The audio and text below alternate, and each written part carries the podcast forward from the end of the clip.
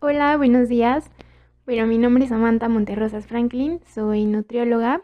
Voy a hablar un tema muy importante porque ahorita con todo esto de la pandemia hemos visto y hemos tenido casos en donde llegan los pequeños ya con obesidad y esto es porque su alimentación cambió estando en casa y sobre todo la actividad física también se redució mucho.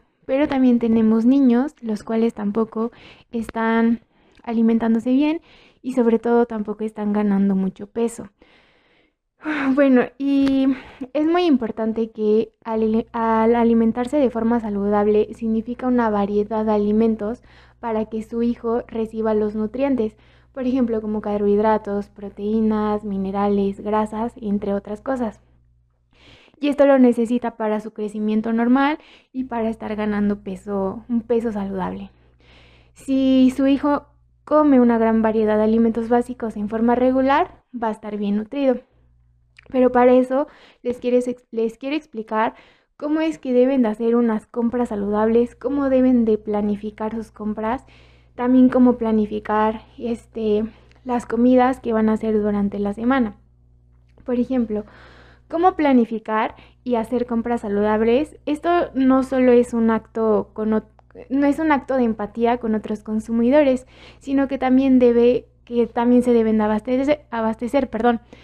Esto también te va a ayudar a evitar el desperdicio de alimentos y cuidar la economía del hogar.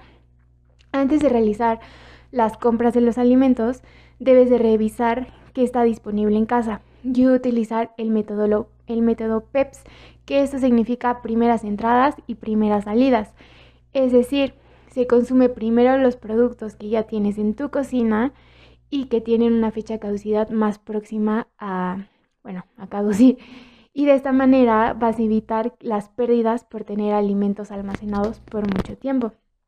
Verifica también cuánto espacio de almacenamiento tienes disponible y esto contribuye a la orden e higiene dentro de tu cocina. También es muy importante poder programar los platillos de la semana. Selecciona las preparaciones que tengan ingredientes similares eh, para que así la puedas aprovechar mejor y también lo que siempre les digo, hay que preferir las preparaciones asadas, horneadas o hervidas.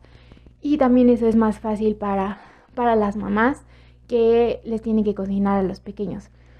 Este, también trata de aprovechar el tiempo. Cuando cocines, prepara por lo menos dos platillos para dos días.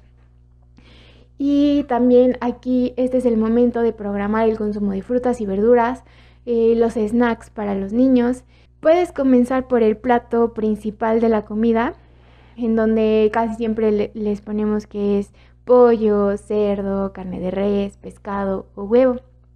O a veces, lo que yo también les digo a mis pacientes, es que no todos los días debemos de comer algún alimento de origen animal, sino también podemos hacer comidas como enfrijoladas, como unas enchiladas, este, unos chiles rellenos de queso con caldillo en, en jitomate, entre otras, ¿no? Entonces esos son como un poquito más fáciles de cocinar y para que ustedes también no, no se quiebren la cabeza de que a veces no saben qué cocinar.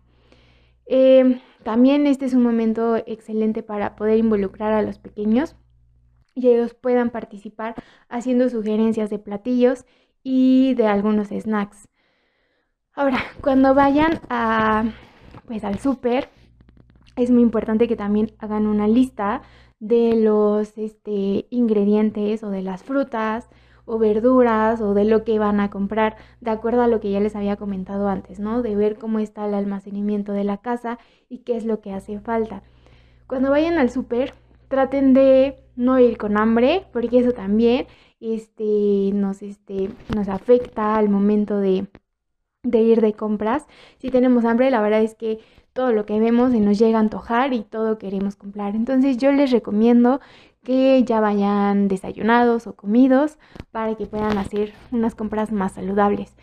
En tu lista de, de compras siempre debes incluir verduras y frutas, ¿ok?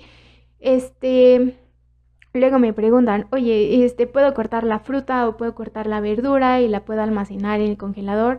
Es permitido También pueden comprar este, verdura congelada, porque también tengo pacientes que compran ese tipo de, de productos. Sí la pueden comprar. Este, la proteína animal, como les mencionaba antes, traten de comprar, traten de que sus platillos tengan por lo menos eh, tres platillos diferentes de la semana que tengan los mismos, casi siempre los mismos ingredientes. Eh, las carnes magras, las que deben de comprar es pollo, pescado, carne de res, carne de cerdo. La carne de cerdo es la mejor. No le tengan miedo porque muchas veces le tienen miedo a la carne de cerdo.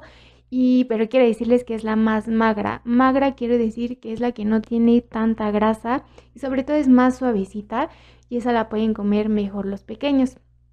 Este huevo también debe de incluir lácteos y algunos derivados. Como siempre les digo, la leche de vaca ya no nos aporta casi nada a nuestro cuerpo. Pero si en casa están acostumbrados a tomar leche de vaca, adelante lo pueden comprar y la pueden tomar. Eh, derivados de, lácteos que pueden ser como eh, queso panela, requesón, quesillo, nada de quesos que se lleguen a derretir, como queso manchego, porque esos no nos aportan nada y la verdad es que esos sí son pura grasa. Eh, cereales saludables, también aquí hay, hay un pequeño problema porque, bueno, los niños siempre se van como por las imágenes o los colores. Ahorita, bueno, en el súper ya no vemos como tantas imágenes en los productos, pero sí por los colores. Entonces yo les recomiendo que los la el único cereal que puedo recomendar es la marca Cheerios. Esa sí está permitida. Y de ahí en fuera pueden comprar avena. Siempre les digo que hagan avena preparada para los pequeños, que pueden hacer muchísimas combinaciones con la avena y que puede ser, y no, no puede ser, es un cereal más saludable para ellos que sí les vamos a aportar algo más a su cuerpo. Este, grasas saludables que pueden comprar también en el súper, como cremas de cacahuate, este, cacahuates, nueces, almendras, este, nuez de la India, aguacate, esas son grasas saludables. También quiero explicarles que eh, el aceite de oliva, muchas mamás lo ocupan aquí o el aceite de coco también lo ocupan y quiero decirles que esas son malas al momento de cocinar. El único aceite que sí es bueno para poder cocinar, hornear, este, freír es el aceite de aguacate. Pero el aceite de oliva solo lo podemos ocupar de manera cruda, por ejemplo, en unas ensaladas, en el pescado o en alguna pasta, pero nunca para poder freír o para poder preparar algunos alimentos que tengan que estar en temperaturas altas. Y snacks saludables, por ejemplo, siempre les digo que compren barritas de amarantos, que si las llegan a vender en el súper o a veces las podemos encontrar en el mercado. Las barritas de amaranto que este puede ser de forma natural o ya las venden con sabor, por ejemplo, chocolate o sabor vainilla. Esas están permitidas, permitidas, perdón. Galletas de avena también pueden comprar y em, las tortitas de arroz que luego ya las venden ahí en el súper. Esas son muy buenas para los pequeños, desde los 6 meses de edad se las podemos dar. Y aquí les voy a poner algunas fotos como pueden estar preparando, por ejemplo, esas tortitas de arroz, que luego les podemos poner crema de cacahuate y ponerle alguna fruta para que no les sepa tan simple ese platillón a nuestros pequeños. Y los condimentos naturales, los condimentos naturales que deben de comprar en el súper o en el mercado puede ser orégano, pimienta, cebolla, ajo, entre otros. El que no recomiendo para nada es el, el consomé de pollo. El consomé de pollo no lo, no lo recomiendo tanto porque entre, entre sus ingredientes tiene una, un ingrediente que se llama glutamato monosódico y ese a la larga llega a causar cáncer. ¿Y por qué lo tiene este, este, este consomé de pollo o el Nor Suiza, perdón, es el Nor Suiza? Es porque es un potencializador de sabor y eso hace que sigamos comiendo y comiendo y comiendo, entonces no lo recomiendo tanto y sobre todo porque a la larga llega a causar algún tipo de cáncer. También es muy importante que los pequeños traten de hacer un poco más de ejercicio en sus casas, no sé, que tengan una cuerda y que estén jugando en el patio. Si los pueden llevar a un parque, que vayan al parque con sus respectivas medidas, pueden ir con cubreboca o su careta, y pero que sí estén en constante movimiento, que no estén tantos pegados en las computadoras o en la televisión o en el PlayStation o en el Xbox, ¿ok? Necesitamos que estén activos esos pequeños para que pues sean unos niños sanos. Gracias.